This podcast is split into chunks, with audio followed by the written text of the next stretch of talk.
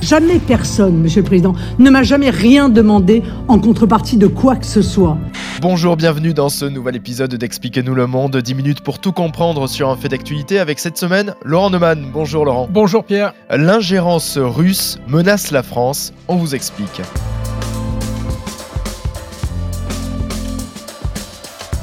La Russie est en guerre sur tous les fronts, invasion de l'Ukraine, déstabilisation en Afrique, conflit au Moyen-Orient. Il y a un autre terrain sur lequel se déploie Moscou, c'est le terrain politique. L'objectif déboulonner les gouvernements démocrates en Europe. Et pour y parvenir, les agents russes pénètrent les partis politiques, en particulier en France. Une enquête du journal américain Washington Post, parue en plein milieu des vacances, pointe du doigt la participation du Rassemblement national de Marine Le Pen.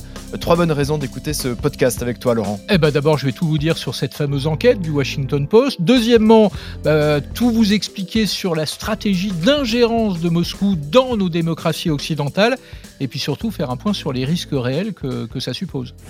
Expliquez-nous le monde. Un podcast RMC. Laurent Neumann, Pierre Courade.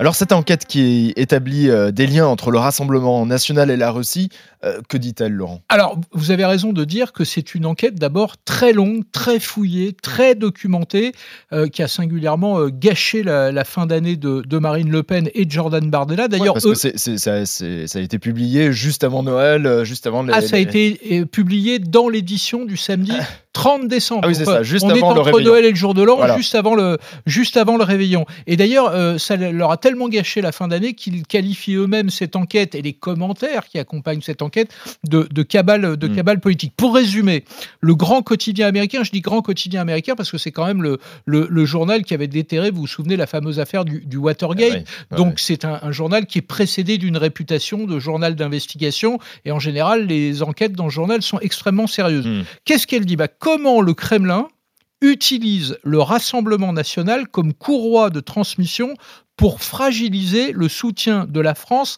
à l'Ukraine. Alors vous allez me dire, bien sûr, euh, euh, c'est pas la première fois que le Rassemblement national est accusé de, de servir la propagande de, Vladimir Poutine. Les premières accusations, si vous vous souvenez, datent notamment de l'annexion de la Crimée en 2014 mmh. au terme d'un référendum très controversé que Marine Le Pen avait pourtant jugé, je cite, sans contestation possible. en revanche, c'est la première fois qu'un grand média étranger, le Watergate, le, Watergate en est un, exemple, mais le mm. Washington Post, c'est un grand média étranger, eh bien, euh, prouve, explique, preuve à l'appui comment cette stratégie vise à déstabiliser l'Europe tout entière et à saper le soutien à l'Ukraine. Et pourquoi la France en particulier est visée par Moscou? Alors, euh, d'abord parce que les, les Russes ont identifié la France comme un pays potentiellement facile à déstabiliser, assez, euh, euh, comment dire, vulnérable hmm. à l'agitation politique. Alors, on, le voit assez régulièrement. Ah bah oui, il suffit de voir tous les débats qu'il y, y, a en France sur tous les sujets hmm. d'ailleurs. Ce qui est intéressant dans le cas présent, c'est la stratégie des Russes, une stratégie qui est en fait double qui est piloté par un homme, et son nom est cité dans l'enquête du mmh. Washington Post, c'est Sergei Kirienko. C'est le premier chef adjoint de cabinet de Vladimir Poutine. Cette stratégie, elle combine à la fois la manipulation des réseaux sociaux à travers, vous savez, ce qu'on appelle les usines à trolls, c'est-à-dire des faux comptes d'utilisateurs prétendument français hmm. qui diffusent massivement cette propagande. Donc, des fake news, hein, tout, exactement. c'est allé très loin. Hein. On a vu euh, des exemples très récents qui peuvent paraître complètement minimes, mais par exemple les punaises de lit, ce serait complètement euh, manipulé depuis, euh, depuis Moscou pour déstabiliser la France en tant que telle, en tant que destination touristique, etc. Donc c'est l'un des exemples de manipulation que peut faire Moscou sur, sur notre pays. Donc là, dans le cas présent, les Russes, ils utilisent donc d'abord cette manipulation des réseaux sociaux, mais ils y ajoutent la coopération, et c'est ça mm. la nouveauté qu'on découvre dans cette enquête, la, coopération des partis d'extrême droite en Europe. Alors pas seulement en France, hein. c'est vrai aussi en Allemagne, c'est vrai aussi en, en Italie. Et le Washington Post appuie sa démonstration sur des documents du Kremlin donc c'est pas n'importe quoi, des documents du Kremlin obtenus par un service de sécurité européen. Mmh. Et cette stratégie euh, vise en, priorité la France, on vient de le dire, parce que la France est assez donc vulnérable à cette forme d'agitation politique. Bref, en gros, c'est une stratégie qui fonctionne plutôt mieux en France, euh, euh, en France qu'ailleurs. Et dans cette enquête, Et c'est ça qui est intéressant. On découvre qu'il y a un personnage clé. Il hmm. s'appelle Jean-Luc Schaffhauser. Euh, il est très connu, hein. c'est un russophile, il a 68 ans. C'est un ancien député européen euh, élu sous la bannière du Front National, puis du Rassemblement National. Et c'est lui, et là tout le monde va s'en souvenir, c'est lui qui avait négocié pour le parti de Marine Le Pen le prêt de 9,4 millions d'euros obtenu en 2014, quelques mois d'ailleurs après l'annexion de la mhm. Crimée, auprès d'une banque tchéco-russe, elle-même proche de Vladimir Poutine. Un prêt que Marine Le Pen et Jordan Bardella euh, ont enfin remboursé en septembre, là, il y a, il y a quelques semaines, Grâce à quoi? Bah Grâce aux millions d'euros d'argent public touchés après les législatives de, de juin 2022. Et le Washington Post révèle d'ailleurs, à propos de ce personnage, Jean-Luc Schaffhauser, eh ben, figurez-vous qu'il loue un étage de sa propre résidence à Strasbourg. À qui Au numéro 2 de l'ambassade de Russie en France, il y a Soubotine.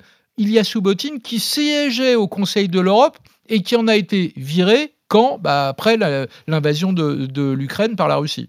Et alors, après ces exemples, comment ça se concrétise dans euh, les discours politiques du Rassemblement national? Est-ce qu'il y a euh, des preuves de ce qu'avance le, Washington Post dans euh, la manière que Marine Le Pen ou Jordan Bardella présentent la politique russe? Eh ben, L'idée, c'est que les Russes font en sorte que le Rassemblement national euh, utilise tous les éléments de langage que propagent les Russes sur, non pas sur la guerre, mais sur le soutien de l'Europe mm. et singulièrement de la France euh, euh, à l'Ukraine. Je vais vous prendre quelques exemples parce que vous allez voir, c'est assez frappant. Par exemple, dit le Washington Post, tous les éléments de langage du récit poutinien. Euh, euh, quand on dit les sanctions économiques euh, contre la Russie, bah en fait, elles font plus de mal aux Français qu'aux Russes. Vous avez entendu cet argument mmh. C'est un argument repris depuis le début par le, Rassemblement national. Eh bien, c'est un des arguments de Moscou, c'est un des arguments du Kremlin. Autre exemple, dire que la livraison d'armes à l'Ukraine risque de déclencher une troisième guerre mondiale. Bah là aussi, c'est un des arguments utilisés par le Rassemblement national, argument évidemment qui arrange euh, Moscou parce que ça fragilise l'idée qu'on pourrait fournir n'importe quel type d'armes mhm. à l'Ukraine. Et remarquez bien, que depuis le début du conflit, Marine Le Pen a été obligée de rétropédaler sur deux ou trois sujets. Par exemple, sur les sanctions économiques. Euh, au début, elle disait aucune sanction économique. Et puis après, elle a un peu levé le pied. Les livraisons d'armes, au début, elle a dit aucune. Et puis elle a levé le pied, elle a dit si, euh, les armes de défense, c'est possible, mais les armes offensives, certainement pas. Je vous prends un troisième exemple, parce que celui-là, il est aussi intéressant. Vous avez entendu cet argument au fond, les États-Unis seraient le seul pays au monde à tirer profit de la guerre en Ukraine. Vous avez entendu ça, évidemment. C'est aussi un argument repris euh, à l'extrême droite en hmm. France, en Italie, en Allemagne, etc. C'est un argument qui est développé par qui? Par Moscou. Et c'est ça qui est intéressant. Et du coup, on se dit que finalement, peut-être que euh, les élections européennes, d'une certaine manière, ont déjà commencé. Parce que regardez bien, le, la majorité pointe, a pointé cette enquête du Washington mhm. Post. Vous avez vu les vœux de Loïc Signor qui a détourné les vœux de Marine Le Pen en le, porte-parole de Renaissance. honnêtement, honnêtement, à titre personnel, j'ai pas trouvé ça très malin parce que du coup, on a plus parlé de ce détournement euh, grâce à une intelligence artificielle que du fond du sujet. Le fond du sujet, c'est ce que raconte le Washington Post, et c'est grave parce que au fond, si on voulait pousser le bouchon encore plus loin, on pourrait dire qu'on est peut-être, je dis bien peut-être et je mets du conditionnel, je prends, des, je, prends mes précautions, mais on est peut-être dans un cas d'intelligence avec l'ennemi. La Russie est notre ennemi.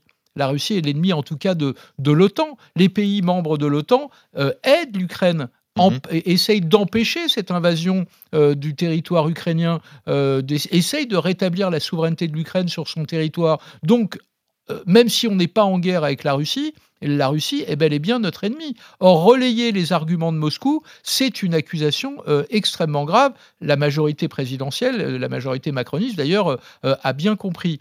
Mais allons encore plus loin. Et là, ça devient extrêmement politique.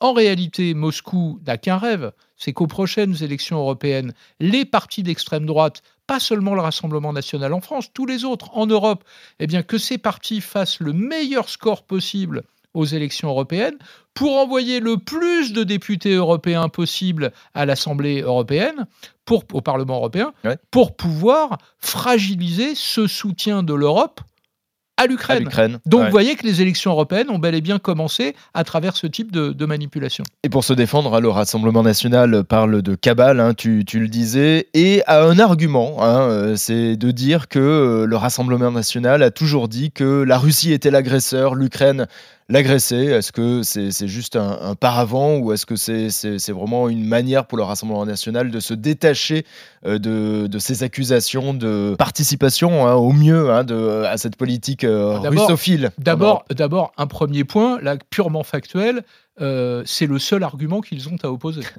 Je viens d'en citer 10.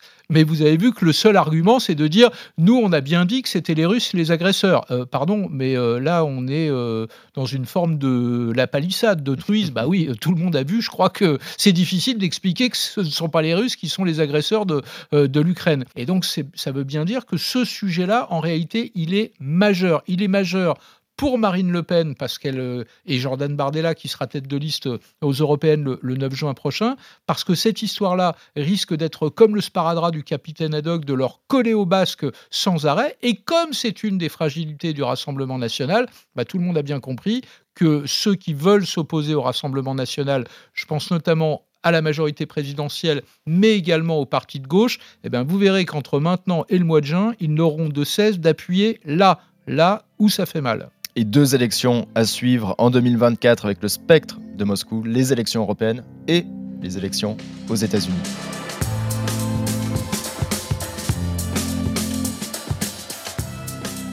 C'est la fin de cet épisode. Merci de nous avoir suivis. Si vous avez aimé, n'hésitez pas à en parler autour de vous et à vous abonner. Nous sommes présents sur toutes les plateformes et sur le site et l'appli RMC. On se retrouve la semaine prochaine. À bientôt, Laurent. Salut à tous. Retrouvez Nicolas Poincaré tous les matins à 6h50 et 7h50 dans Apolline Matin sur RMC.